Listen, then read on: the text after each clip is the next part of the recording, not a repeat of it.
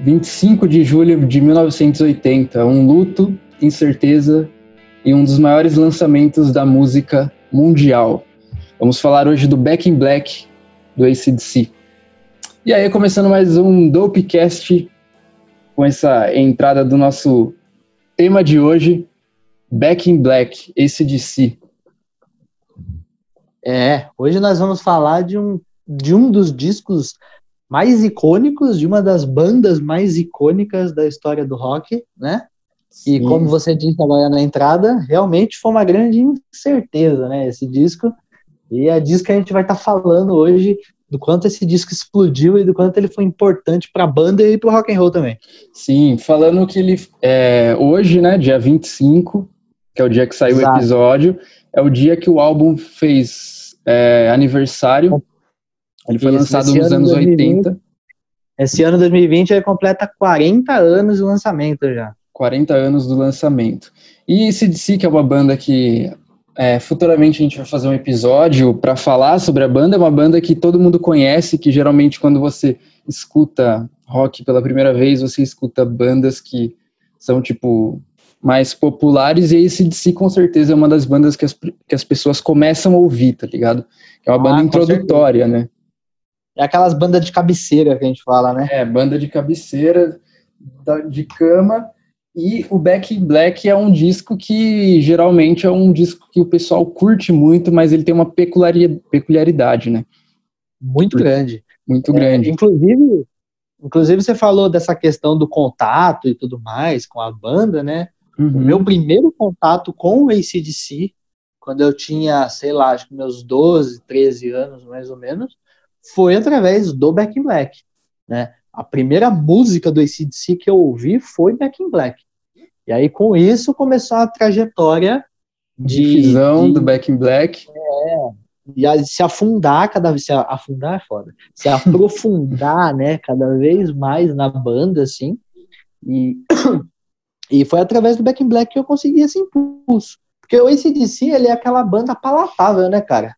Sim. É aquela banda que é rock and roll na essência, o som deles. É sem firula, sem frescura. Verdadeiro rock and roll, direto, sem frescura, falando ali com poucos acordes e atitude, né?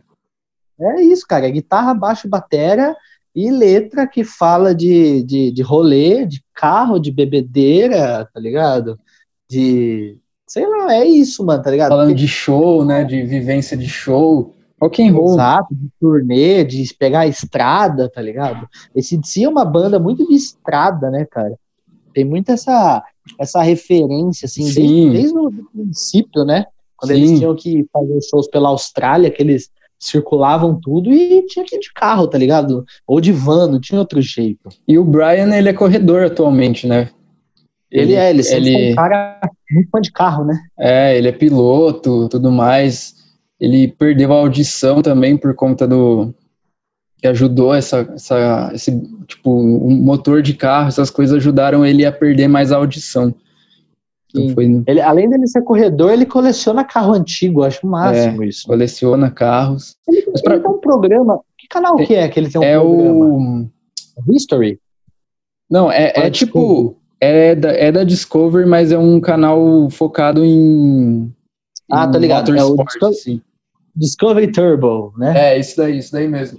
Ele tem um, é, ele tem um, tem um, um, programa lá.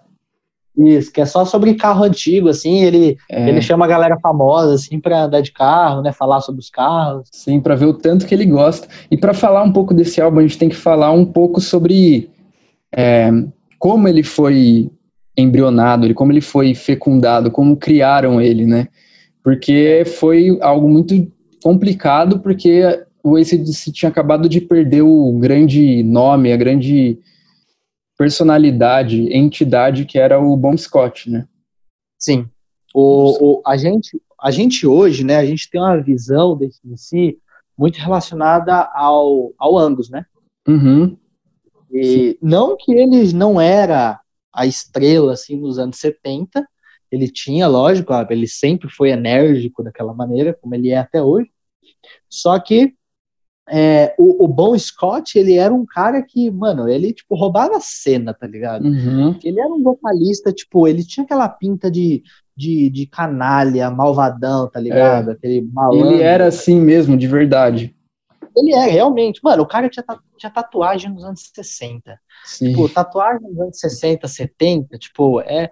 Eu, quem eu lembro mesmo, assim, lógico que tiveram bandas menores que também tinham membros. Mas acho que o Ozzy e o Bon Scott eram os caras que no começo dos anos 70 ali já eram tatuados, tá ligado? Sim, eram vistos Mano, como bad boys, né? Porra, demais. Daí é. é- tem, tem uma. Tem um. um- Você tá ligado? A gente vai falar disso uma, uma hora mais aprofundada quando a gente for falar da fase Bon Scott. Uhum. Mas aquela série de discos que saiu no começo da banda, do High Voltage, que tem tipo, duas versões australianas, aí tem uma versão internacional e tal. Tem um deles, eu não sei, não lembro de cabeça agora qual exatamente que é. Mas atrás tem uma foto de uma carta de uma fã que escreveu para a banda. Uhum. E, na, e ela é uma menina, tipo, sei lá, de 17, 18 anos, assim. E na carta ela tá falando que o pai dela diz que se ele encontrar o Bon Scott na rua, ele vai raspar as tatuagens dele com esponja, tá ligado? Nossa, mano. Então, tipo, mano, é- né? Era muito mal visto, tá ligado? Era uma questão muito, tipo, mano, o cara ou ele é bandido ou ele é marinheiro. Era isso os caras que tinham tatuagem. E ele tinha bem no braço, assim, né? É, bem à mostra mesmo, no antebraço, tá ligado? Ele tinha os dois braços tatuados, né? Uma no antebraço e perto do ombro, assim, os dois braços ele tinha, né? Aí quando, eles falaram quando chegou lá o Bom Scott, todo bad boy com dente quebrado, que ele havia quebrado em uma briga, tá ligado? Sim. Com aquelas roupas agarradas, assim, cheio de tatuagem. Perder esse nome, tá ligado? Foi muito impactante pra banda, porque eles já tinham lançado seis discos, né?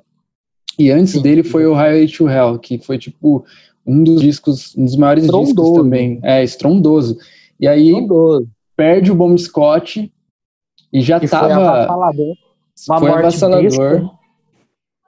Uma morte besta. Foi, foi uma morte besta. Foi encontrado lá, todo vomitado. Bebaço, enco- encontrado no banco de trás de um carro, tinha se afogado com o próprio vômito. Que é uma morte curiosa, porque muitos caras, muitas minas, muita gente do rock and roll Uhum. morre desse jeito, morreu desse jeito, né, cara?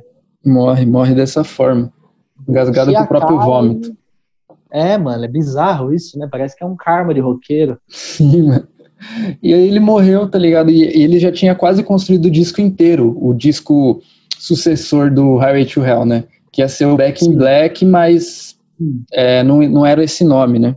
Ou era esse nome? Tinham algumas músicas já prontas, na verdade. É, algumas né? músicas. E aí ficou a dúvida, a gente vai lançar, quem que vai cantar, como que a gente vai lançar esse disco, vai ser uma falta de respeito, os irmãos Young começaram a conversar, né? Tipo, É, inclusive, eles pensaram em, pensaram em acabar com a banda, né? Houve essa Sim. possibilidade. né? É. Eles cogitaram isso, só que daí, você sabe o que fez eles mudar de ideia? Hum. Foi uma conversa com os pais do Bon Scott. Ah, Os pais do Bon. Scott falaram para eles, falaram, ó, estamos todos muito tristes, de luto, mas o Bon não ia querer que a banda acabasse. Se o Bon tivesse aqui, ele ia querer que a banda continuasse, né? Então vocês continuem. E aí o ACDC continuou. E daí para frente foi, né? Foi um sucesso absoluto, assim. é, e aí encontraram o Brian Johnson Brian Johnson.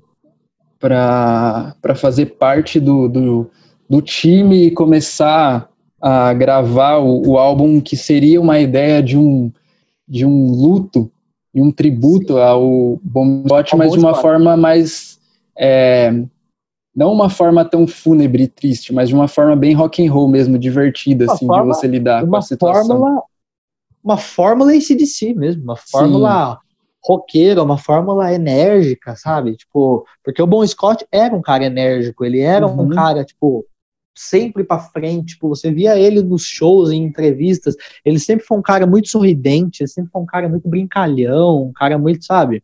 É Então- bem é, enérgico mesmo É, se no eles- palco. se eles tivessem mudado essa fórmula, né? Se eles tivessem tentado fazer um negócio, ah, vamos fazer um disco de luto, vamos fazer um disco no qual a gente traga, vamos dizer assim, uma, uma essência fúnebre. Eu acho que não teria dado certo. É, não mesmo. Ia mudar a pegada, a essência né, da banda. Então, Com acho certeza, que não, não, seria interessante. E o, e é o Brian morreu, morreu cedo, né?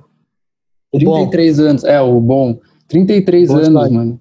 33 é, anos, super novo, cara, super novo. E com a banda no auge, né? Isso que foi o mais, assim, acho que mais impactante, sabe? Uhum.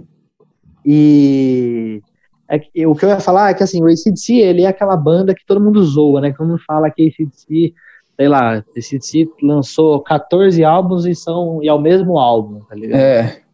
Dizem. Eu, eu acho assim, é, eu consigo ver esferas diferentes nesse DC, é lógico que não são questões totalmente diferenciadas e tal. Nossa, eles aprimoraram o som, ou eles pioraram o som, ou eles flertaram com uma coisa. Não, isso não acontece. Uhum. Nunca aconteceu em nenhum álbum. É, é realmente eles seguem a mesma fórmula de composição. Só que você consegue sentir a essência deles. E o Back in Black, eu acho que eles, eles acumularam toda aquela dor da perda do bom, todo aquele luto, e eles conseguiram projetar isso de uma forma genial, tá ligado? Os, Os riffs, riffs é, Black isso que eu ia falar, geniais. mano. Eu ia falar isso Entendeu? dos riffs. São geniais, cara. São geniais.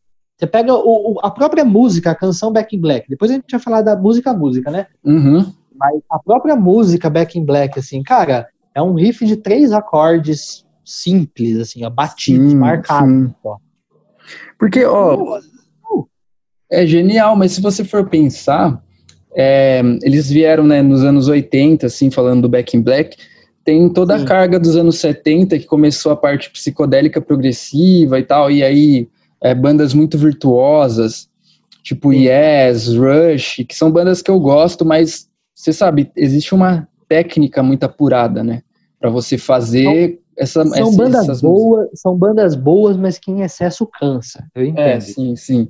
E o ACDC não era isso, eles pegavam a essência mesmo deles, que era tocar o rock and roll, que a genialidade está na parte mais simples, você pegar uma ideia boa e transformar, Sim. tipo, em dois, três acordes, três é, básicos acordes, assim, e ser uma energia surreal, mano. Quando o, o Malcolm tocava, tá ligado? O sol, o ré, tipo, do ACDC é um, é, são notas que são, tipo, poderosas e são notas básicas, tá ligado? Exato, exato, é uma escala simples, sabe? E ele, pra você ter ideia, esse DC é muito raro você ver ele usando power accord, eles nem usam power accord. Sim, aquele acordezão aberto, né? É um acorde aberto, exatamente. Tipo, é aquela. É, é bem aquela questão, porque não, o ACDC, né? É, quem, quem são as referências de bandas pro ACDC?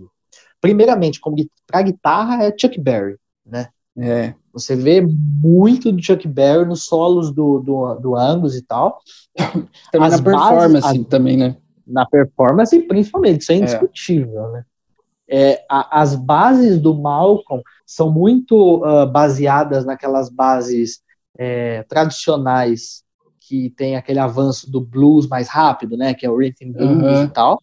Sim. E, pô, o, o, Malcolm, antes dele morrer, teve uma entrevista, acho que isso foi na época do Black Ice, mais ou menos, que é o penúltimo álbum desse DC, né?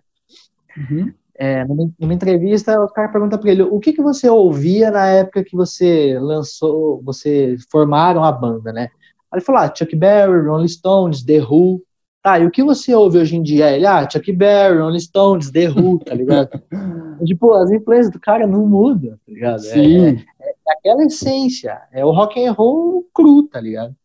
E até hoje, assim, se você for pegar esse contexto com as bandas que surgiram posteriormente, tipo, até vamos pegar um gênero assim mais é, moderno e mais agressivo, né, que é o thrash metal. Se você pegar o Scott, Scott Ian do Anthrax, ele é muito fã de ACDC, tá ligado?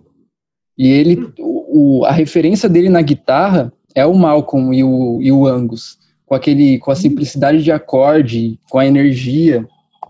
Mano, você sabe qual foi o álbum que fez o Dave Mustaine querer tocar guitarra?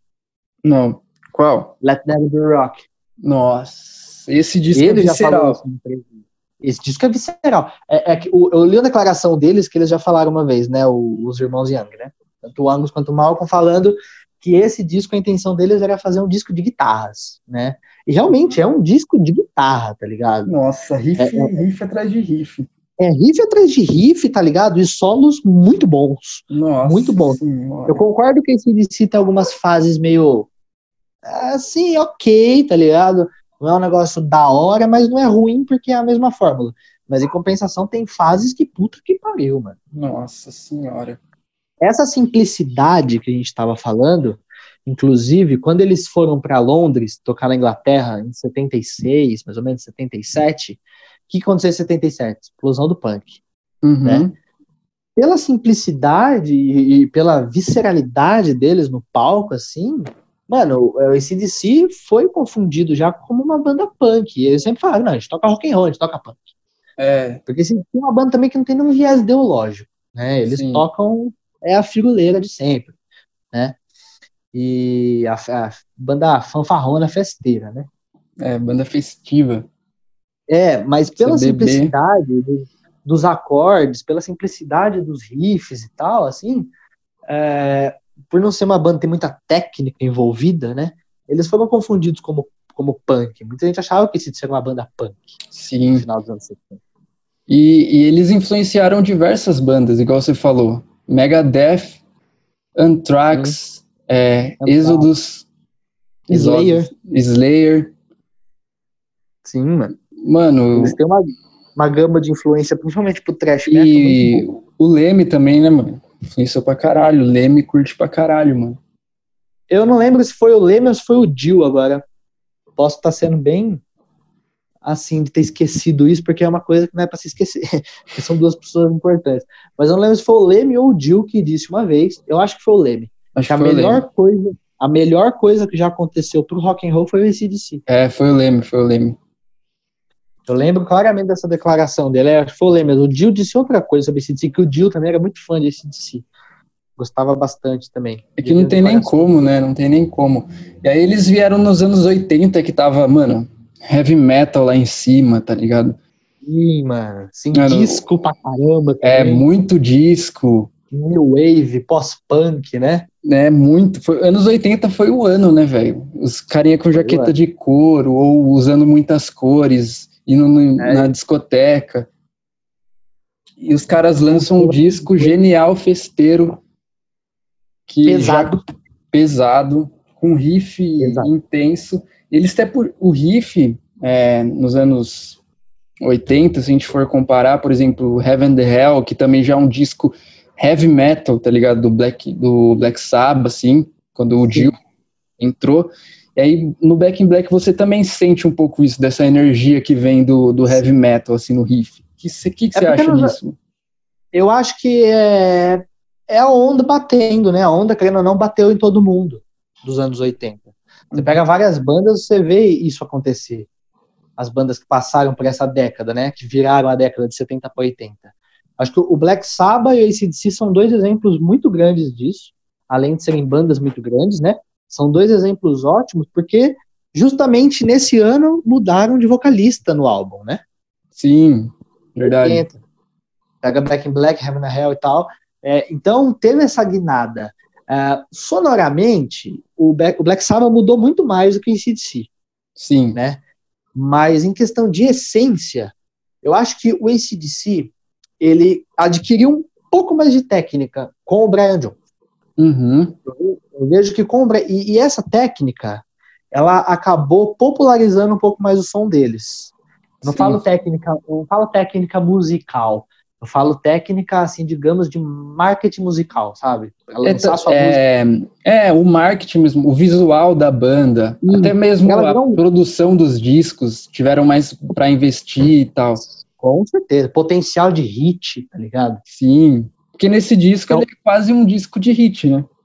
Não, esse disco ele é inteiro de hit, cara. Você é os Bells, do começo ao fim, não, pera aí que eu quero falar de faixa a faixa, calma.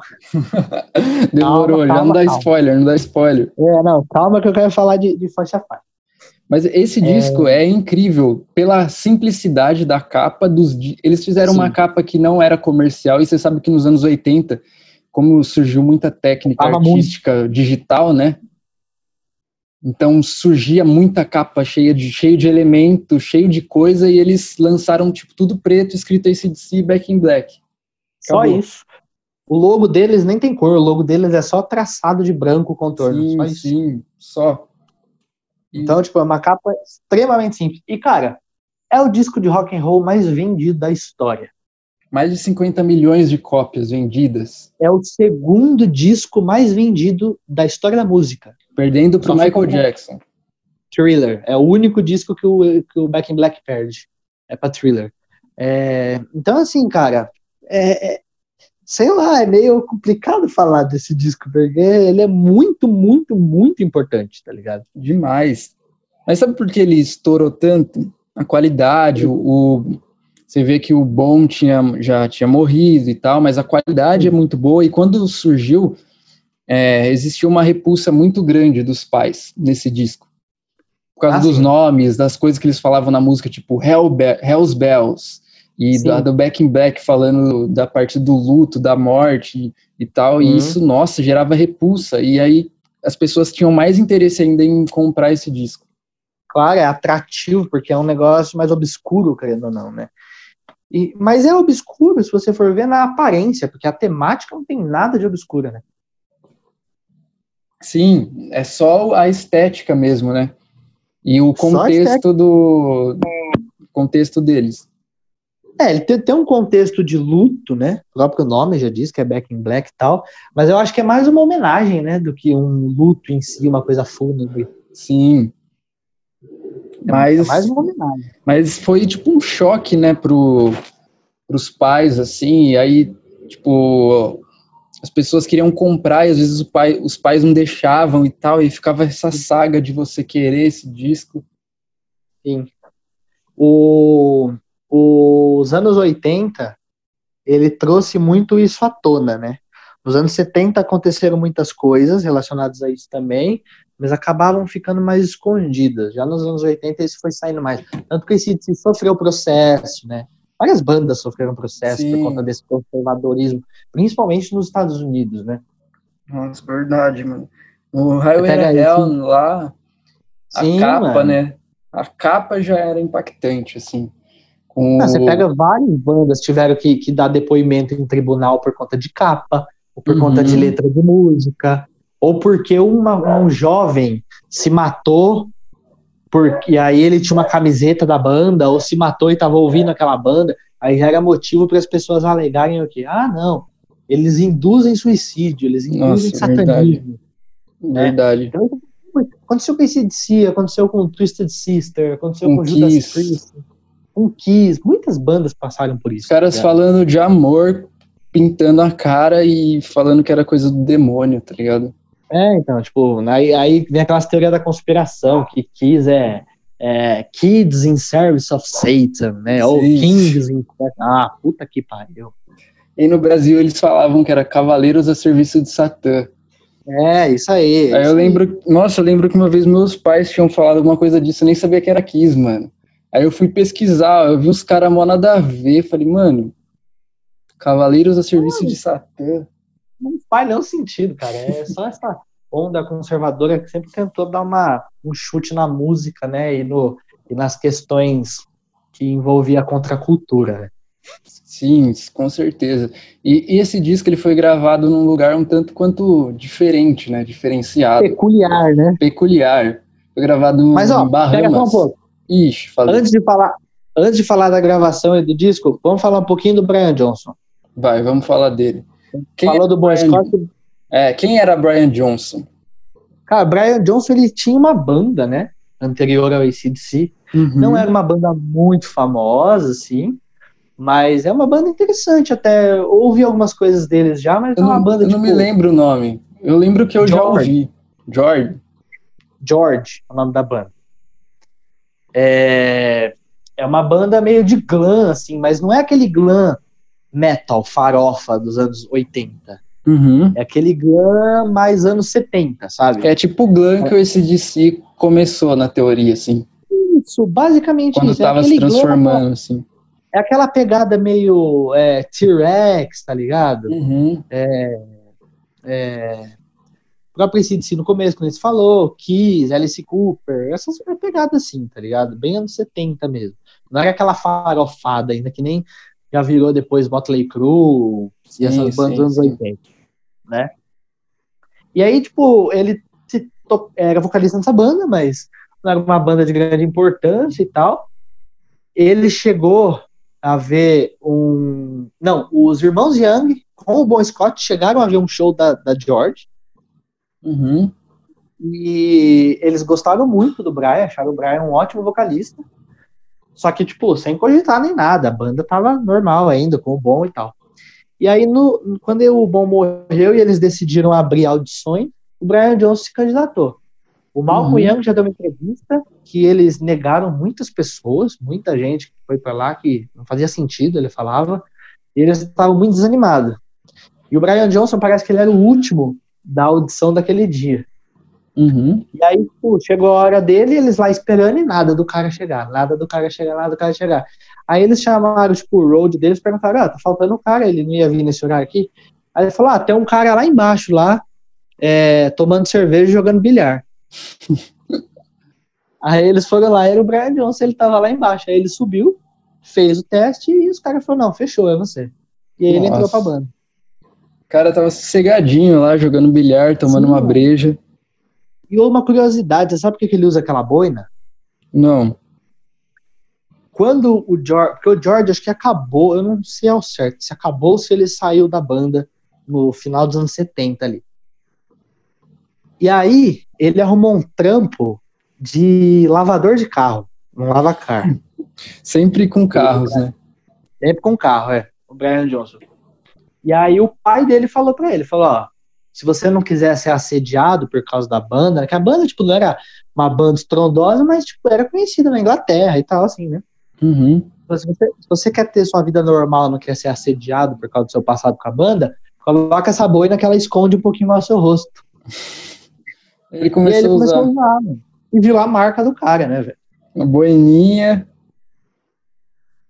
Mano, é, na época que eu conheci esse DC, velho, pesquisava muito a fundo, passava horas, mano, dias pesquisando, tá ligado? Vendo documentário, vendo Fazia muito entrevista. Mano, fazia muito assim, ó, e eu sabia de tudo, tá ligado? Esse DC. Hoje já não lembro de nada mais, tá ligado? Ah, a gente passa por essa fase, né, cara? Mas, ó, hoje, é, esses dias mesmo, eu tava mexendo nos meus DVDs aqui. Uhum. DVD hoje em dia é uma coisa meio obsoleta, né? Mas eu não tenho coragem de desfazer dos meus, então eu tenho muito. Não, é da hora, pô, DVD. E aí, tipo, tem os filmes, né? E tem os DVDs de, de clipe, de show e tudo mais. Uhum. E, cara, de todos que eu tenho aqui, a banda que eu mais tenho DVD é o ACDC. Eu acho que eu tenho sete DVDs diferentes do ACDC, contando show e, e é, bônus de clipe, coisa assim e tal. Caralho, Então, tipo, mano. foi, foi uma banda que, que me marcou pra caramba, tá ligado? É, é uma das bandas hoje que eu mais gosto. Não ouço tanto quanto eu já ouvi. Mas é uma banda extremamente importante, né? Extremamente Nossa, importante. demais, Mas vamos, demais. vamos falar do Back in Black agora então, já que é tão Vamos falar, importante. vamos falar, vamos falar. Ele foi num lugar peculiar, como a gente estava falando, né? Ele foi gravado Sim. em Bahamas. Sim, exatamente. E... Tem muita foto legal dessa gravação, né? Eles na praia, pá. assim. Sim. Um Já viu umas fotos? Sim, com É. shorts. É. É bem bacana, é bem bacana. E como eles começaram a escolher um local estranho, paradisíaco, Sim. uma banda pesada que era vista como uns caras bad boys, né? Sim. E aí eles gravaram lá e, e saiu até teoricamente um pouco mais barato do que os outros lugares, né? Porque como não é um, um destino como a Inglaterra ou Estados Unidos, ou cidades que eram conhecidas por ter ótimos estúdios, tá ligado? Sim, exatamente. Então, Foi uma questão bem diferente, né? é, Eu acho que, mas eu acho que, pensando pelo lado do luto, da perda e tudo mais, é, foi um escape, né, cara? Eles arrumaram um lugar assim para gravar, né? Uhum. E querendo ou mais não, tranquilo. tem muito mais tranquilo. Paralelo à gravação, você consegue se divertir e arejar a cabeça, né? Então, tipo, querendo ou não, foi, foi um lugar bem inteligente para eles escolherem para fazer a gravação. Uhum. Verdade. E aí eles gravaram lá, todo, os caras todos despojados, tá ligado? Sim. Se a gente Simples, for, né? quando a gente for, se for gravar tipo um disco assim, de uns land na praia, tá ligado? Os caras tudo de shortinho. É isso. E aí eles, É eles todos assim, tá ligado? Mó, mó diferenciado, mano. E eles gravaram o disco tal. E o set list, assim, ó, desse disco é incrível, mano. É incrível. É incrível mesmo Mas porque a seleção, assim. é, a sequência das músicas é muito legal. Uhum. E, e é um disco que realmente não dá vontade de você pular nenhuma faixa. Verdade. Você, quando você quer. você- o Back in Back é um disco realmente para você se ouvir na íntegra que nenhuma faixa deixa a desejar. Sim, quando acaba uma, você já espera a outra. Exato. E a outra já começa com um puta riff. Sim. Então, E todas aí- são muito, muito boas. Mas tem uma curiosidade, toda vez que eu escuto o Back in Black, de tanto que eu ouvia indo pra escola Sim. ou indo pra curso, tipo, eu, decor... eu tinha decorado, assim, na minha cabeça a sequência quando acabava uma música e começava outro riff. Sim. Aí até hoje, quando eu escuto a música é, isolada, só a música, e quando acaba, na minha mente ela já lembra do outro riff, tá ligado?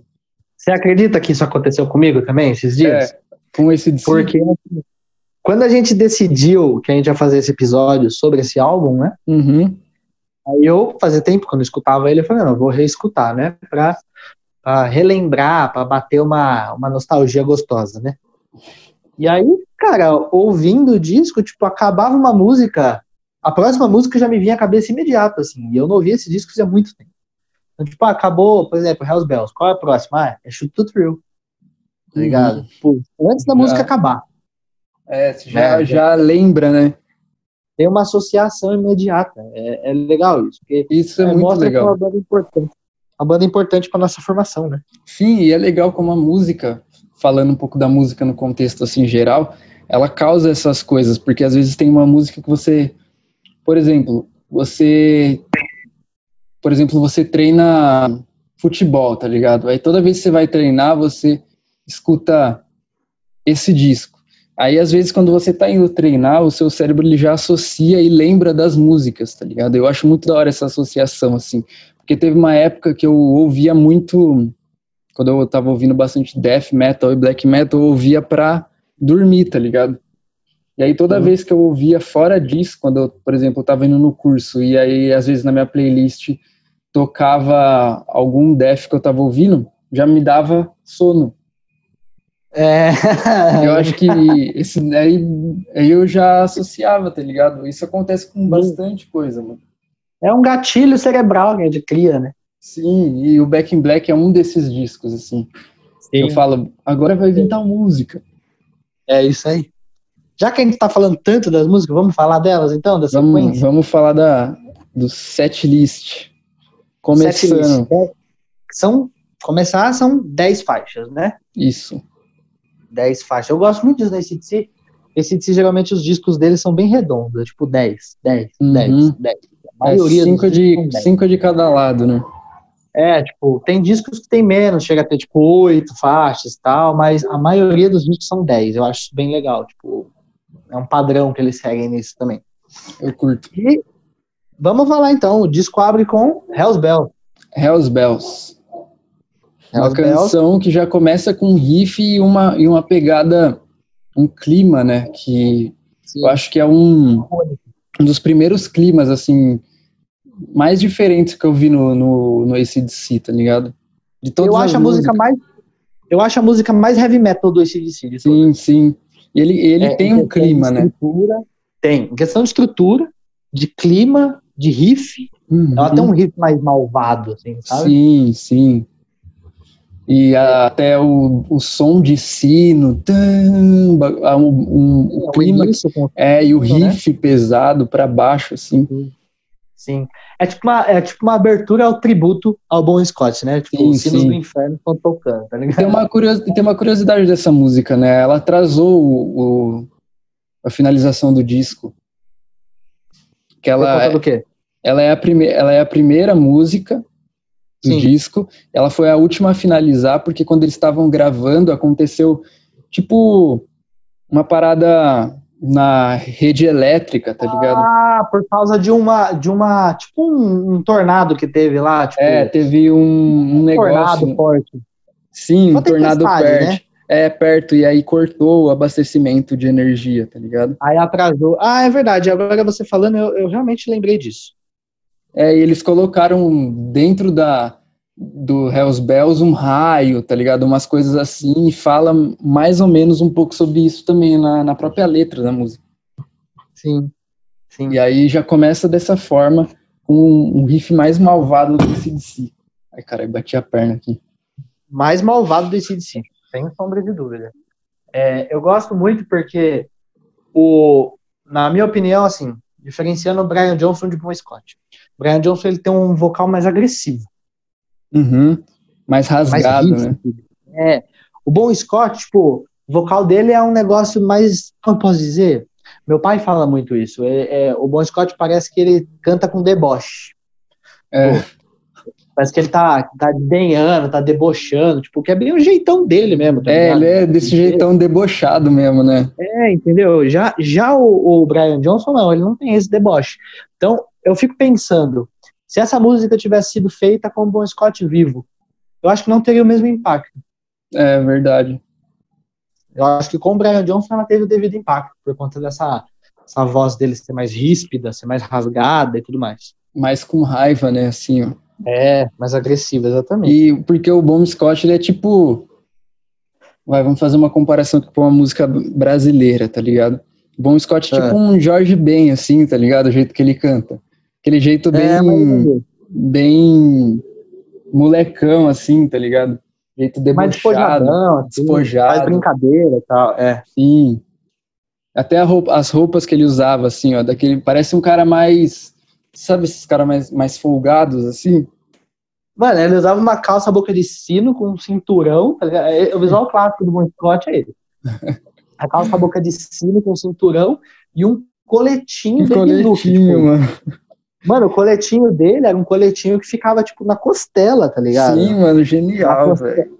Da costela até a cintura, assim, ó, ele ficava livre, leve e solto, tá ligado? Mano, muito louco. Cabelinho, né? Um mulletzinho, assim. Mulletzinho, exatamente, mano. Bem 70, né? O visual dele. 70, mano. Malandrão, tá ligado? Da hora, da hora. E o Brian já mais diferente, com a boininha, tá ligado? Às vezes ele usava um coletinho também, né?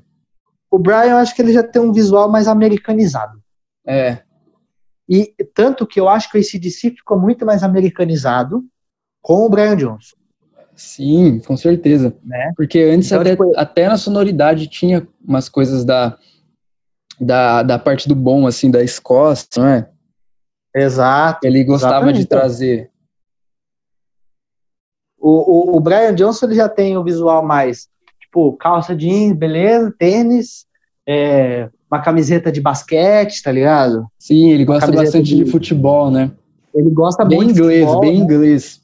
Ele é bem inglês mesmo, mas ele é um inglês mais americanizado, na minha visão. Assim, sim, sim, então, mas, mas, mas é a energia também, que, ele, que ele quer, coisas de futebol, tá ligado? Acho sim. que ele torce para até um time inglês, né? Manchester. Ele torce pro Newcastle United. É Newcastle. É o Newcastle. United. Ele já tocou com várias camisetas, né? do sim, time. sim, sim. Tem um show deles, cara, tem no YouTube. É de 2004, se eu não me engano, 2004. É, é um show no, em Paris, não lembro qual estádio que é agora. E eles todos tocam com o uniforme da seleção francesa. Que foda, mano. Eu acho muito legal esse show. Inclusive, esse show tem uma versão de Ride On, com o Brian Johnson. Nossa, é essa é uma música, música é foda, mano. É maravilhosa essa música. A letra é do Bon Scott, é do Nossa, Dirty Deeds, essa música, 76, se não me engano. E é, eu acho que é a única, única gravação que tem do Brian Johnson cantando essa música. Sabe? Tipo, e, mano, ele manda muito bem. Ele manda muito bem. que essa música é, é bonita demais, né, a melodia dessa música. Ela, ela, ela, é a única desse DC que eu acho que. Não, tem outras também, mas essa é uma das que mais destoa da pegada deles. Porque ela é um bluesinho mais compassado, uma pegada mais é. triste, assim, tá ligado? Tipo, Mano, o cara bebendo pra caralho porque tá fudido. É, e é bem triste, mas tem outra música que eu gosto, tem a Ride On, que tem esse clima, e a Touch, é, Touch Too Much. Touch Too Much é ótimo. Nossa, mano, eu, se eu lembro, se eu, quando eu toco essa música, eu lembro de muita coisa porque era o toque do meu celular, mano. Mano, e o riff dela é bem boba, é só um acorde, né? É. Mano, é, é tipo, é, e é bem boa. Muito eu acho ela bem boa. dançante. Ela é bem dançante. É muito boa, mano. Eu curto muito essa música. Eu lembro exatamente que era o toque do meu celular, mano.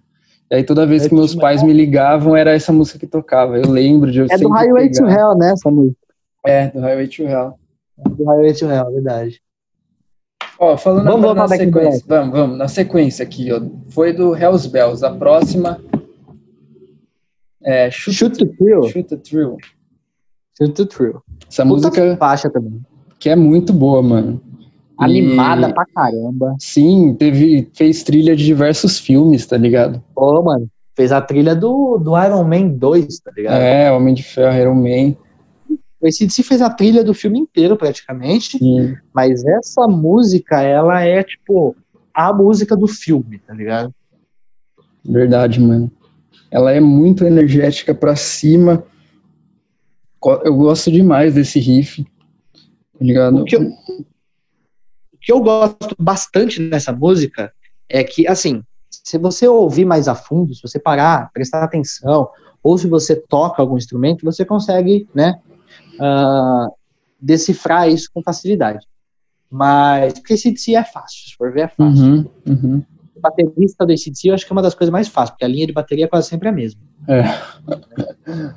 é mas aí, tipo, o, eu falo, se você parar e prestar atenção, eu gosto dessa música particularmente, porque nessa música você consegue sentir a importância de ter duas guitarras na banda. Uhum.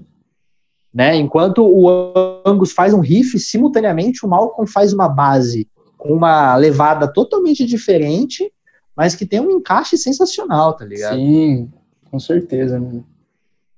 Já começa dessa forma, né? Já começa, tem o Hells Bells, que é a parte malvada, e essa você realmente. É, aí o Chuto assim. já entra pra festa. Sim, já começa a entrar na festa. Só eles inici... Mano, eles iniciaram de uma forma um pouco mais malvada, né? E o disco Sim. em si, assim, ó, o, a, o, o, dentro dele mesmo, assim, o conteúdo, depois de Hells Bells, é mais pra cima mesmo. Sim, eu acho que a única faixa, junto com Hells Bells, que tem uma temática um pouco mais densa, assim, tipo, é a própria Back in Black, mas a Back in Black é um pouco menos ainda que a Hells é, Bells. Um ela é menos. Ela é mais peito aberto, assim, tipo, pode vir que eu sou foda, tá ligado? Sim, sim. É por causa dos é tempos, né? Dos compassos, a música parece que você tá. Mais pesada, exatamente. É, e parece que você tá, tipo, num desafio, assim, no tom sim. da música. Parece que você tá, tipo, vencendo algum desafio, tá ligado? Em filme. Exato, é tipo isso. Porque foi um desafio, os caras foi um desafio, exatamente. É. Então tem então, toda, toda essa pegada. Que ele tava sentindo. É, isso aí. E Vamos pra terceira? A terceira, Música com, com um nome gigante, mano, que é mó foda de pronunciar. What do you do for money, honey? É. What do you do Cara, for money, honey? Eu acho que essa é a minha faixa favorita do primeiro lado. Primeiro lado? Primeiro é, lado vai. Primeiro lado. Vai até. Né? Até Let Me Put My Love Into You. Ah, essa não é minha. Mano, não, essa não é minha favorita desse lado, não. Cara, eu gosto muito dessa música porque ela foi uma das primeiras desse DC que eu ouvi, né? E. Porque quando eu ouvi, eu não ouvi o álbum, o álbum assim inteiro, sabe? Uhum. Eu ouvi, ouvi algumas, algumas faixas desse álbum primeiro, junto com outras faixas do Highway to Hell, e na época. É... Foi, foi nessa época foi. Não lembro agora. Mas o ACDC tinha lançado Stiff Upper Lip também. Uhum. Que é outro álbum. E tinha algumas faixas junto. Foi um compiladão que eu achei. Um amigo meu apresentou, na verdade. E, e, essa faixa eu acho muito marcante, porque o riff dela é muito simples, tipo, os acordes, e é muito bom. Nossa, é verdade. Bem diretão, né? Boa. Bem diretão. E aí, tipo, tem aquela parte que ela é bem mais dançante quando é.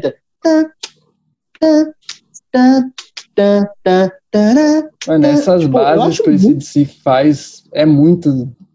Mal, festa, Malco né? Young é o rei das bases, né, Nossa, né, cara? Não tem, como. não tem como, mano. Malco, Malco Young é o rei das bases. Nunca, nunca vai ter outro guitarrista base igual ele. Mano, impossível. Amor. Ele usava aquela Gretchen, né? Aquela guitarra. Gretchen não, Gretchen. Gretchen. Gretchen é, Gretchen é, a, é a conga la conga. Mano, eu piro muito nessa guitarra e ele tira os captadores, tá ligado? Sim, mano, aquela Deixa só da ponte lá, né? Só que nesse disco, ele usou outra guitarra para gravar, outra Gretchen para gravar, né? Você tá ligado àquela sessão de clipes que tem do Back in Black, né? Sim, sim. E eu, inclusive, eu gosto muito dessa sessão de clipes porque eles são todos iguais praticamente. E a atmosfera, eu acho que é o que tem que representar o disco, que é você saindo do luto, tá ligado? Uhum. Porque é, é, é, a, a, os clipes é basicamente a banda tocando num estúdio bem escuro onde a luz tá só ali neles, tá ligado? Sim, sim. Parece que não tem nada em volta, né? É a estética da que ficou, ficou muito foda, né? Exatamente. Então, aí eu, eu gosto muito da, dessa estética, essa atmosfera que esses clipes criam. Cara, é muito louco, velho. E Obrigado. outra coisa que eu, eu acho. Pode falar, mano. Não, eu falei da guitarra. Ele toca com aquela Gretchen gigantesca, branca. Uhum. Ah, verdade, sei, sei qual. É, é semi, parece uma semiacústica, não parece? Parece uma semiacústica. Inclusive, eu acho que ela é semiacústica. Eu acho que é. Porque ele geralmente usa aquela amarelinha e nesse ele usa aquela gigante que parece um violoncelo. Né? Exatamente. Achei ela linda aquela guitarra. Nossa, é incrível, mano. Sim. Depois eu vou pesquisar, mano, que modelo que é aquela guitarra. Eu não lembro de cabeça agora. Mas é Gretsch também, é a mesma marca, né? Nossa, é muito. Eu, eu curto muito é, essa marca de guitarra. Inclusive, uma, uma época eu tava. Faz um tempinho já, eu tava pesquisando uma guitarra, eu queria mesmo modelo ah, do, do Malcolm. Eu vi que lançou um modelo do Malcolm, que o, quem fez a propaganda foi Scott Ian. Ah, sensacional. Sensacional. Ela ele é, é do mal. Ele é, muito, ele é muito fã. É. A próxima música. Give próxima the Dog a Bone. Gosto muito também dessa música. Eu gosto. Eu gosto bastante. Ela tem um riff bem legal. Ela tem um riff bem legal e ela é, ela é bem enérgica. Eu acho que ela é tão enérgica quanto Shoot to Thrill, animada, assim, sabe? É. O refrãozão, né, repetido. Refrãozão, exatamente. Ah, Fica repetindo, repetindo, também, repetindo. Sim, a anterior também, a What Do You Do For Money Honey, também tem um refrão. Na verdade, CDC é uma banda famosa por ter refrão, né? Sim, verdade. Mas, mano, uma das minhas músicas favoritas, você falou da, da de cima, a minha é a próxima. Let Me Put My Love Into You. É, é uma das minhas favoritas. Adoro. Porque eu gosto do, da parte do refrão e a forma que muda tipo, diz que ele tá seguindo uma linha de refrão, e nessa tem um backing vocal forte que dá um, uma diferenciada no refrão, tá ligado? Concordo. Bom, assim, eu o jeito que ele parte. canta. E, e, o riff dela, eu acho que ele é meio, tipo, é meio cortante, tá ligado? O riff dela. Assim. É. Dá a impressão que é uma guitarra com uma, com uma faca, tá ligado? Assim, é, Sim, é mano. É da hora essa energia que a gente consegue, tipo, sentir, mas é, eu achei da hora da gente Tô esquecendo um pouco as palavras que eu já dei uma vaporizada aqui, mano. Oba, beleza, hein? Eu tô só no vinho hoje. Ó, nossa, eu curto. Mano, vinho, vinho com erva, velho. Ou sem erva. Também é. é foda, mano. Hum, eu tô tomando só vinho seco agora. Vinho, vinho doce tá me dando muita dor de cabeça. Não, vinho seco é, é o esquema, mano. Porque você. É. Tipo, vinho doce é, é algo mais. Pra você, parece ser mais rotineiro, tá ligado? Então, se você tiver um vinho, um vinho. Aliás, o, o vinho, esse normal que a gente toma, é o doce mesmo, né? O suave. É, é o suave, ele é a adição de açúcar. Sim, então, é esse suave, ele fica de uma forma mais fácil, porque quando você tem, pelo menos eu, mano, eu consigo tomar duas, três garrafas, mano, igual suco, tá ligado? Sim, exatamente, suave. E aí, geralmente, depois, no outro dia, começa a dar uns bagulho estranho, ou até mesmo no mesmo dia, você já fica com dor de cabeça, tá ligado? E o vinho. Acorda meio daquele jeito, assim, é, mano. Zureto, né? Eu é foda. também, mas, mano, o seco, velho, ele já ah, dá aquela carcada, né, como quando começa. E eu gosto muito de tomar seco para comer também, com alguma coisa. Sim, porque não, o açúcar não estraga, né, porque ele não tem... Não agride, tá ligado? Tipo, você tá comendo alguma coisa, aí você toma um vinho doce, a hora que você dá aquela golada, pronto, matou tudo que estava na boca. Sim. Agora o, o, seco não. É, muito doce, cara. Eu, eu não sou muito fã de doce, né, então... O seco ele já é mais tranquilinho. Já, já tranquilinho, tipo assim, você já sabe que ele já é mais forte, tá ligado? Aí você bebe o bagulho já dá aquela carcadinha. É, mas agride menos a boca, na minha opinião. Sim. Mas você tava falando que você vaporizou e esqueceu a palavra, lembrou? Não. Esqueci mais ainda, mano. Ai, Não, mas eu ia falar tipo assim, o, esse disco, todas as músicas elas seguem uma base e nessa música em específico o refrão. E aí eu também ia dizer que é legal a gente ouvir quando a gente é mais moleque, assim, quando a gente começou, mas é, é da hora você reouvir ou falar uhum. sobre o disco com a nova visão que você tem, tá ligado? Você já aprendeu muita coisa nova, tanto musicalmente, tanto de vivência, e você consegue ver com outros olhos o disco que fez parte assim da sua vida. Por isso que eu realmente queria falar sobre esse disco. Eu acho, eu acho importante isso que você falou agora, é, de tipo crescer ouvindo música musicalmente, assim, né? Uhum. E depois você reavaliar aquilo que você escutava quando você era mais novo. Realmente é Sim. é muito legal isso, porque eu dava mais importância para outras coisas quando eu era mais moleque. Hoje eu posso reescutar o Back in Black, ou posso reescutar, sei lá, uh, o Destroyer do Kiss, ou posso reescutar alguma coisa, sei lá, de banda de cabeceira mesmo, assim, uhum. e ter uma perspectiva diferente, sabe? Sim, com certeza. Essa música mesmo, a Let Me Put My Love Into You, quando eu era moleque, quando eu ouvia o Back in Black lá, quando eu tinha meus 14, 15 anos, era uma faixa que, tipo, é, legal esse sim, mas, tipo, eu quero ouvir Back in Black, quero ouvir Hell's Bells, tá ligado? Uhum. E aí, hoje você para, realmente põe o disco e presta atenção em tudo, e você começa a valorizar mais. Sim, com certeza, mano. E falando nisso, as suas bandas, você era um menininho com quais bandas na cabeceira nessa época? Cara, é, antes de eu começar a ouvir som mesmo, assim, focar em rock e tal, eu lembro muito do meu pai ouvindo Pink Floyd uhum. e Kiss. Eu acho que essas são minhas duas primeiras referências de banda. Assim, que eu lembro. A primeira banda de rock que você ouviu, eu acho que foi Pink Floyd, mas Kiss também tá ali pertinho. Uhum. É, mas aí quando eu tinha meus 13 anos, mais ou menos, que eu comecei a focar em, mais em, em escutar som, em conhecer banda e tal, a banda que eu realmente mergulhei foi esse DC. Junto com esse DC, continuei ouvindo Kiss e Pink Floyd, mas também bastante Led Zeppelin e Black Sabbath. Uhum. Né? Black Sabbath eu fui valorizar ele mais depois. Lá para meus 18 anos, aí eu comecei a valorizar mais o Black Sabbath, que daí eu, eu comecei a entender o que era tocar guitarra, tá ligado? Pode pá. Tipo, porque o que me fez querer tocar guitarra foi, foi o, o Angus, tá ligado? Ver vídeo do Angus, aquele jeito, aquela SG linda, maravilhosa, eu falei, puta merda, eu quero ser guitarrista, velho. Pulando, maluco, com roupa de é, escola. Foi o que me incentivou, tá ligado? E aí depois, quando eu já tava tocando um pouquinho e tal, eu comecei a dar mais atenção pro Black Sabbath, eu falei, opa, peraí, eu acho que essa vibe é mais legal.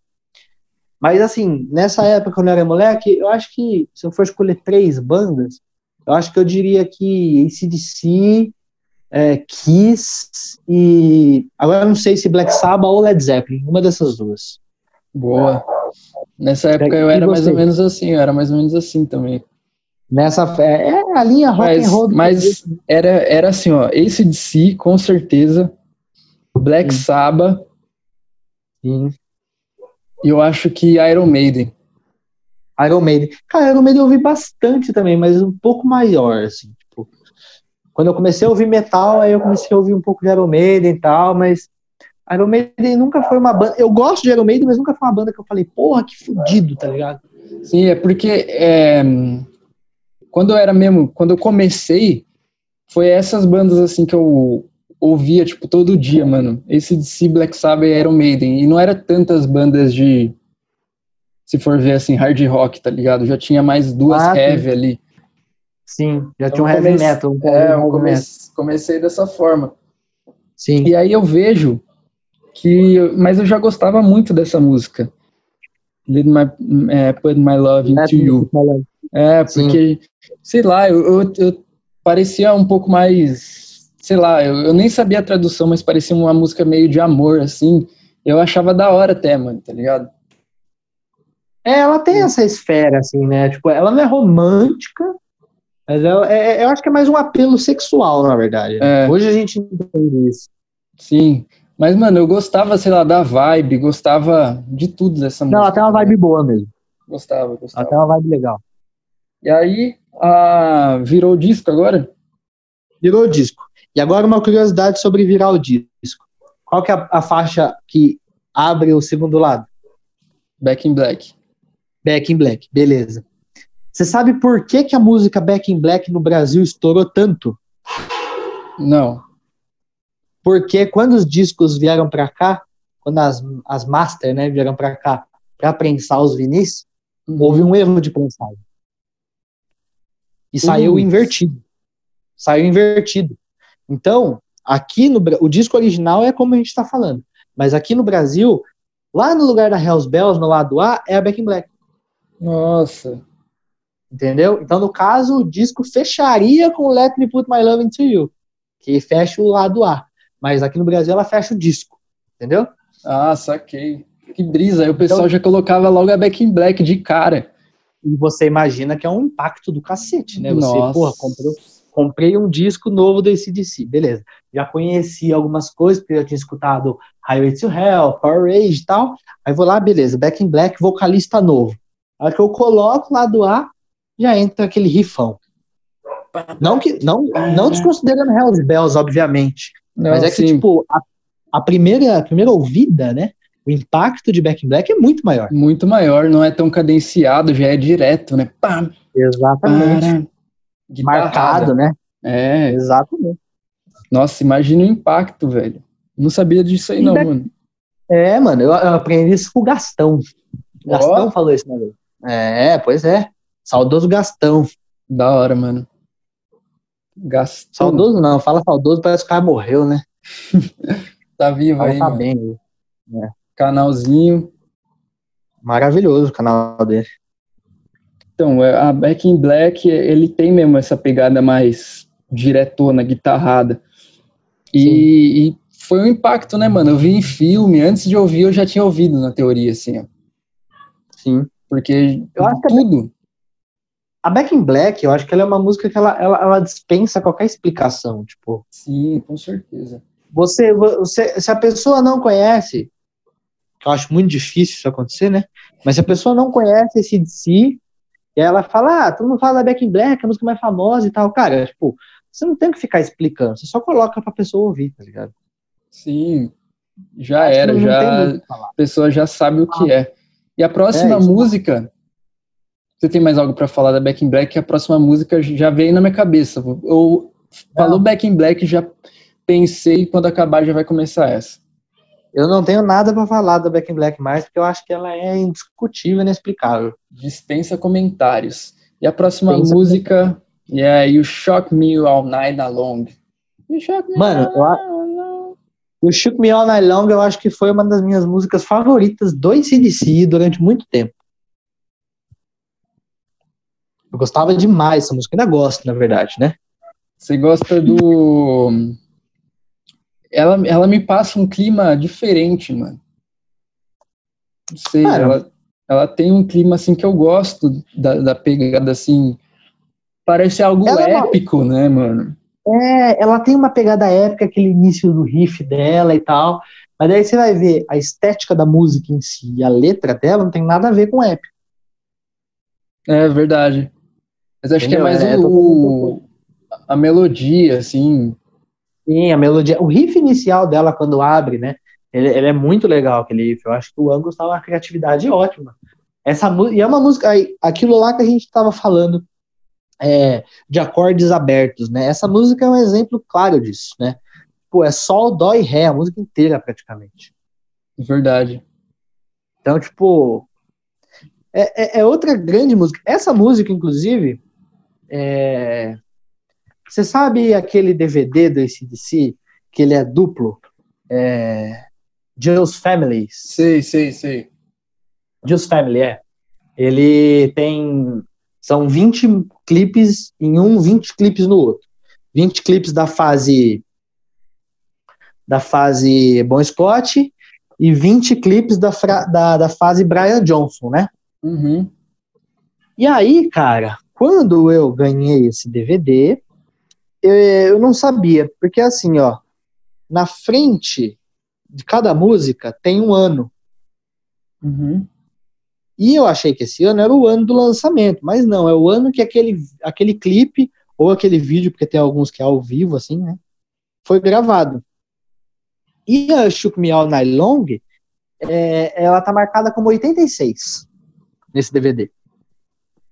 Porque o clipe da Night Long, que é aquele que o Brian Johnson começa tomando banho, já viu esse clipe? Sim, sim, já. Nossa, faz muito tempo que eu não vejo. Eu também, muito tempo. Mas enfim, esse clipe, ele é de 86. Por quê? Essa música foi regravada para aquele álbum do ACDC, que é uma trilha sonora, que é o Who Made Who, sabe? Ah, pode pá. O álbum da capa azul. Então esse clipe ele foi feito para essa remaster aí que foi feita seis anos depois. E eu achava que essa música era desse ano, tá ligado? Uhum. E aí quando eu peguei um disco do Back in Black pela primeira vez e vi assim, Shook Me All Night Long, eu falei, porra, peraí, aconteceu algum problema aqui, errado. Já começou a estranhar.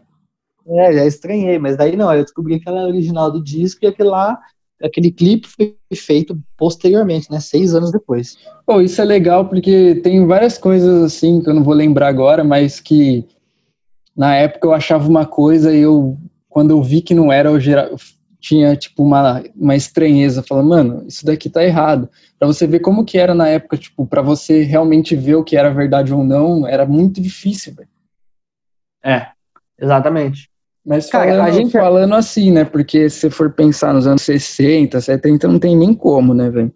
Mas... Não, é que a gente, a gente é de uma geração transitória, né? Tipo, é. a gente, a gente na nossa adolescência pegou quando começou a surgir internet e todo esse boom de informação, rede social e tudo mais, uhum. né? Então a gente meio que tá no, no meio, olha, tá na metade do caminho, né? antes de nós, as pessoas, as gerações anteriores, não tinham esse acesso facilitado na adolescência, e os adolescentes de hoje, eles já têm isso muito fácil. Muito, né? muito. Então a gente acaba realmente criando esses. É, eu falo conflito, mas não é um conflito problemático, né? É um conflito de realmente, como eu posso dizer, de dispersão de informação, sabe? Tipo, a gente não uhum. consegue juntar tudo junto na cabeça facilmente, porque quando a gente conheceu isso era de outro jeito e sim. hoje é de outro jeito. Sim, sim. Né? E tem várias coisas que eu estranhava, assim, tá ligado? Sim.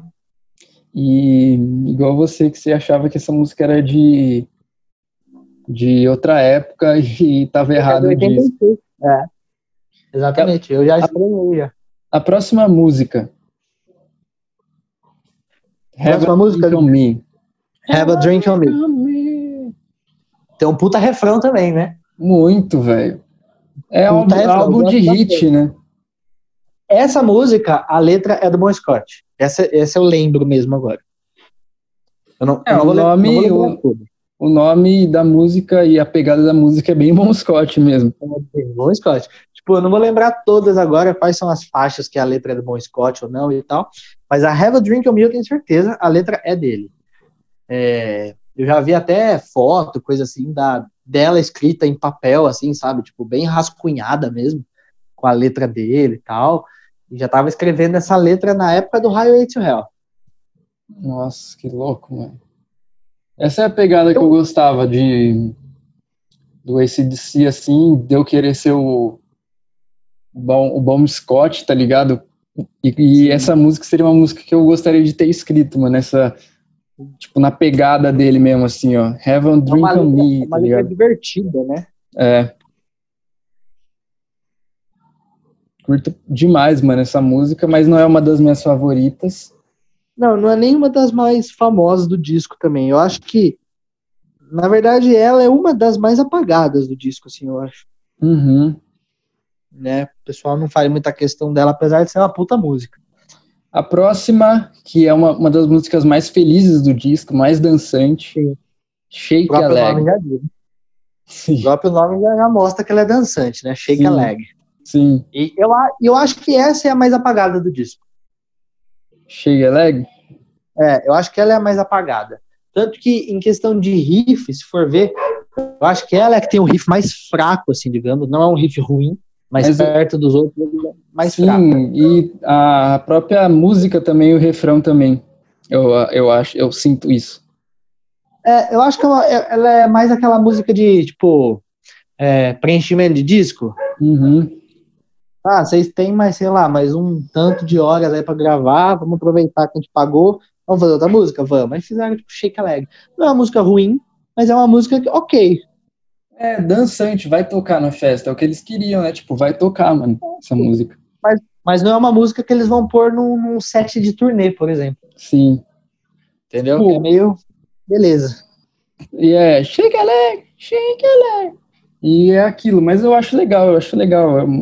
Traz uma dinâmica feliz, assim. Dentro da estética do disco, da estrutura do disco, assim, eu acho muito boa. Esse foi um álbum que eu ouvi bastante, mas foi um álbum que eu. Back in Black, sim. Falando dele de novo, do álbum no contexto. Foi um álbum que eu gostei muito, ouvi bastante, mas não foi um álbum que. que era, tipo, meu favorito e eu tinha que ouvir basicamente todo dia, assim. Cara, ele nunca foi meu favorito da ACDC. Foi então... o que me introduziu. Foi o que me introduziu. Gosto muito, adoro esse álbum, mas não é o meu favorito, nunca foi meu favorito. Tanto que eu sempre falo isso abertamente. Eu amo o Brian Johnson, acho ele um puta vocalista, ele é um cara super carismático. A fase do ACDC com o Brian Johnson tem coisas excelentes, como o próprio Back in Black que a gente tá falando. Uhum. Mas eu gosto muito mais da fase Bon Scott. Eu também, mano.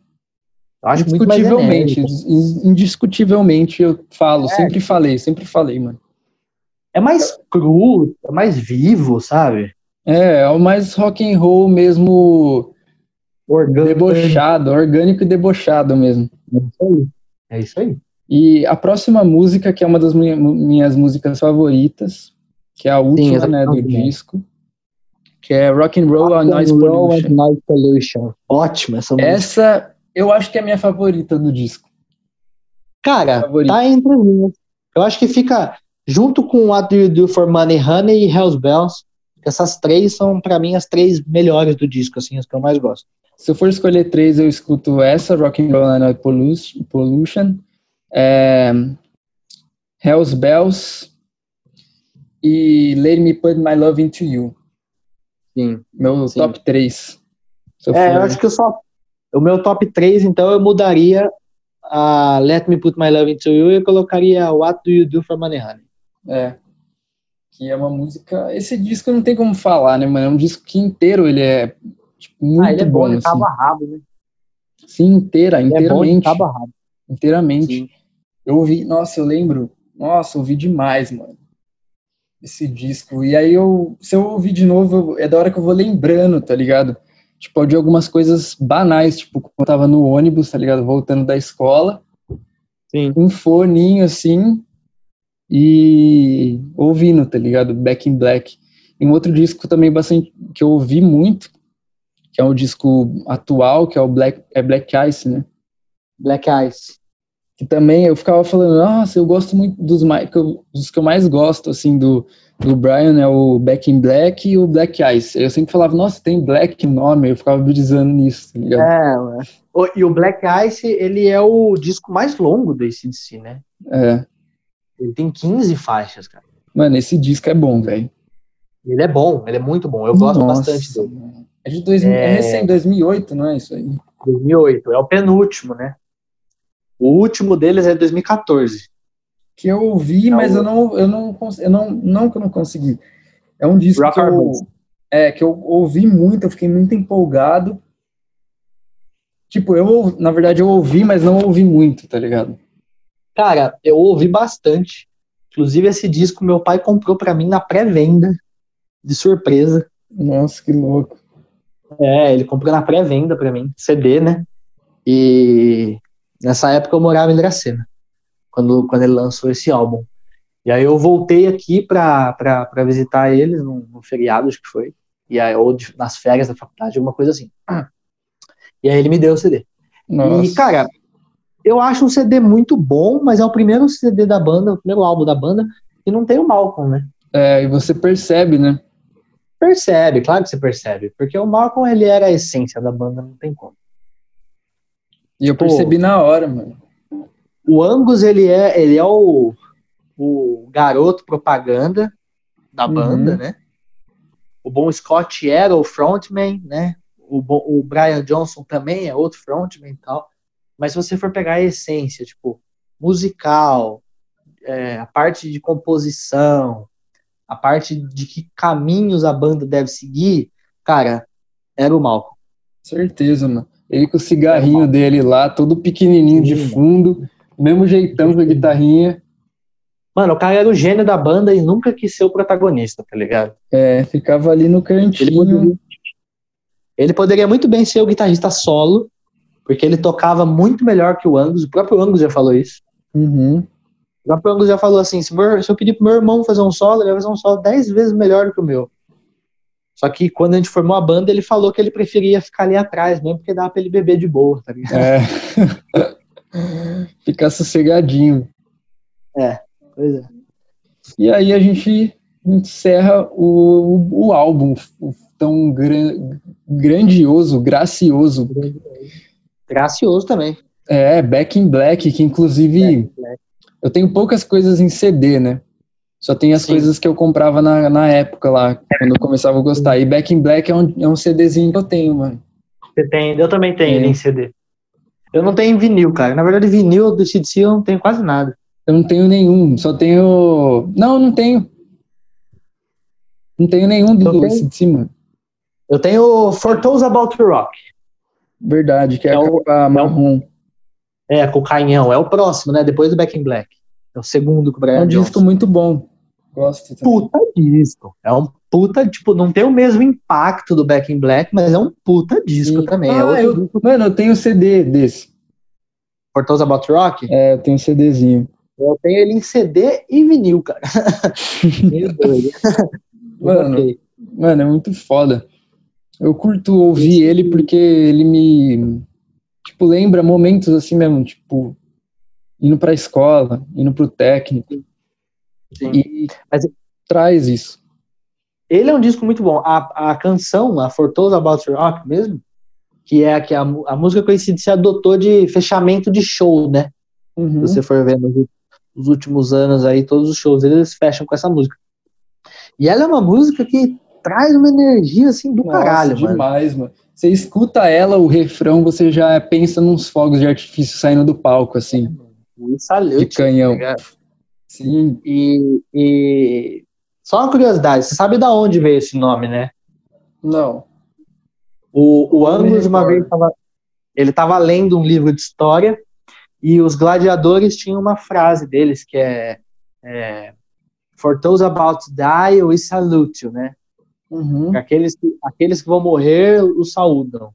E aí ele só mudou, tipo, aqueles que são do rock, né? Aqueles que vão pro rock, uma parada assim, nós saudamos vocês, tá ligado? Então, tipo, foi, uma, um trocadilho que ele fez com Nossa, uma frase. Que louco, mano.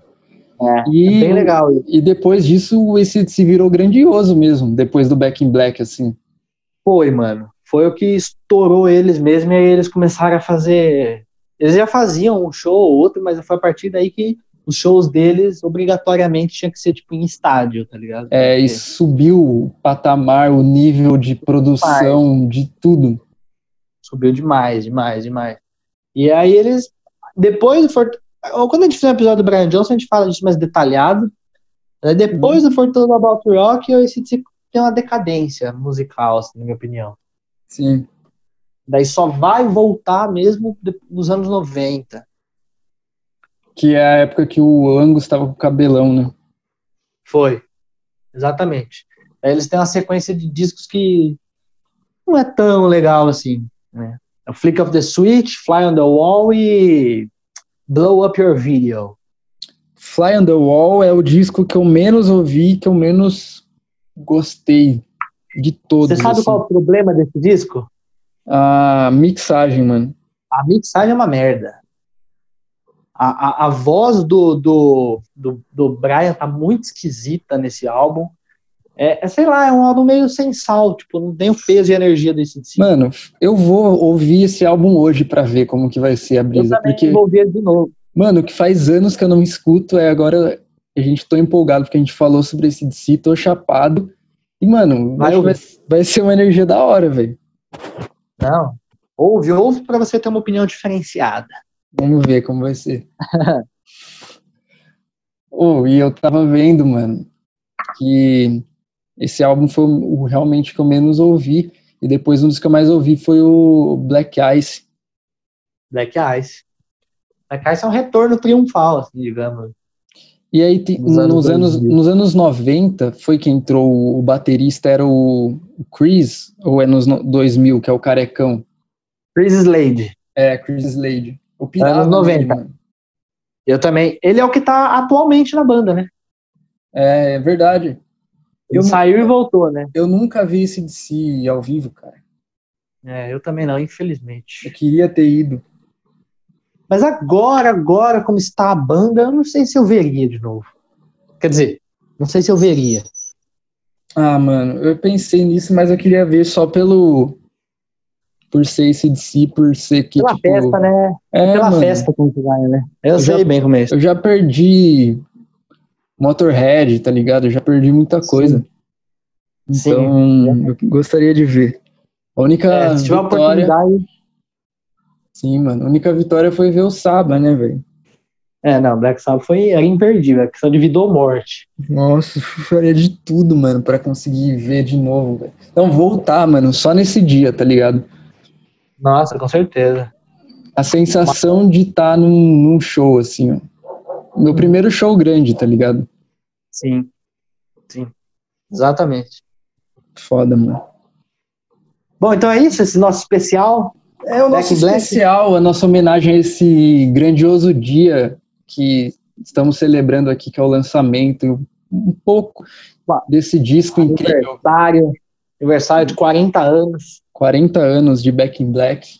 E é legal quando a gente fala isso, porque sempre tem bastante visualização, porque a gente fala especificamente de algo, igual aconteceu falando do Heaven the Hell, ou falando mesmo do, do Rato Êxodos, de né? Porão, né? é, do Êxodos também, o Bonded by Blood. E é legal, Jimi do Jimi Hendrix. E, mano, bombou, é os que mais bombaram, tá ligado? Tem mais de 500 plays. É legal. É um que bomba. A, a, gente, a, gente, gosta de diversificar e a gente pode puxar pro underground também para falar. Mas o pessoal gosta de ouvir sobre as bandas mainstream também, né? Gosta, gosta, gosta, gosta. Então, e é bom também para quem não conhece também, às vezes, né? Por mais mainstream que seja, às vezes a pessoa não conhece a banda, Sim. nunca teve interesse ou oportunidade de ouvir, e aí a gente falando, de repente, até desperta um interesse na pessoa, ela vai lá e ouve. Verdade, mano. Isso é né? muito bom, muito bom você poder, é, mesmo uma, uma banda que é famosa, você fala, nossa, clichê esse de si, caralho, eu escuto a banda lá no, no sudoeste norueguês, tá ligado? Que é. tem, não existe nenhuma plataforma, tá ligado? Só se você ir lá na casa do cara e pegar o pendrive com ele. Aí eu gosto dessas bandas. Mas, mano, é da hora você pegar uma banda que você ouviu tanto, você conhece tanto, e faz tempo que você não escuta e você analisar com uma outra ótica, né? Cara, por mim, a gente podia fazer sessão retrô com mais frequência.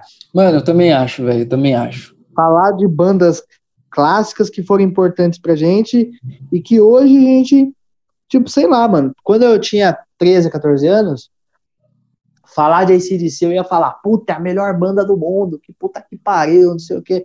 Hoje eu não enxergo desse jeito, tá ligado? É Sim. Foi uma banda importante, mas eu não vou dar também, né? Todo esse Sim, gás mano. pra banda assim, desse jeito. Né? E, velho, falando nisso, eu meio que tive uma, uma situação assim, quando eu tava trabalhando em Jundiaí e tal, antes do apocalipse normal. Sim. Lá na, onde eu trampava. E aí eu lembro que eu tava voltando de busão, aí tinha um moleque que eu lembro que ele era muito criança quando eu era, tipo, entrando pra adolescência. E aí, esse, aí nesse dia eu vi ele, mano. Tipo, eu, o jeito que eu tô atualmente, tá ligado? E ele na idade que eu tinha. Ele pá, assim, aí a gente foi trocando ideia. Eu fui trocando ideia com ele, falando sobre música, né? Que ele queria, falou que tava gostando de tocar guitarra. Eu fui falando, mano. E aí, aí chegou uma hora que ele começou a falar de ACDC. Eu falei, é. caralho, mano, é um bagulho que eu lembro que eu já tive essa visão. Aí eu me senti mó tiozão, tá ligado? Falando com o moleque. tipo, na minha... Sim, mano, na minha época eu tinha uma visão assim do ACDC, que rock pra mim tinha que ser ACDC, tá ligado? E aí eu olhei ah, moleque, falei, que louco, mano.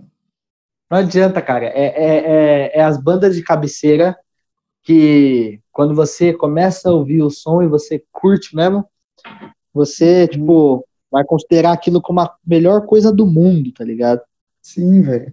E, mano, é todo gênero vai ter isso, tá ligado?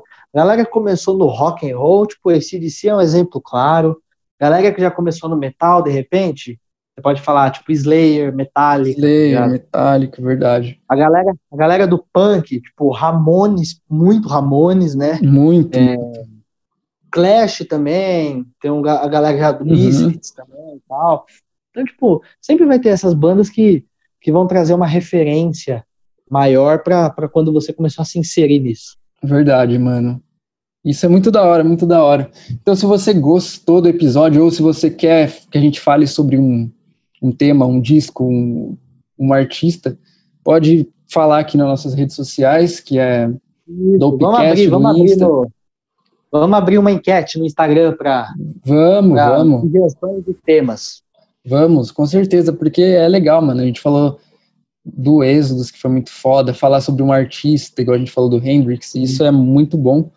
Então, Exatamente. os próximos episódios dá pra gente explorar, dá pra gente também falar da banda no noroeste norueguês, Exato. Não precisa ser só essas bandas, mas é, mas é bacana. Com certeza. Fechado?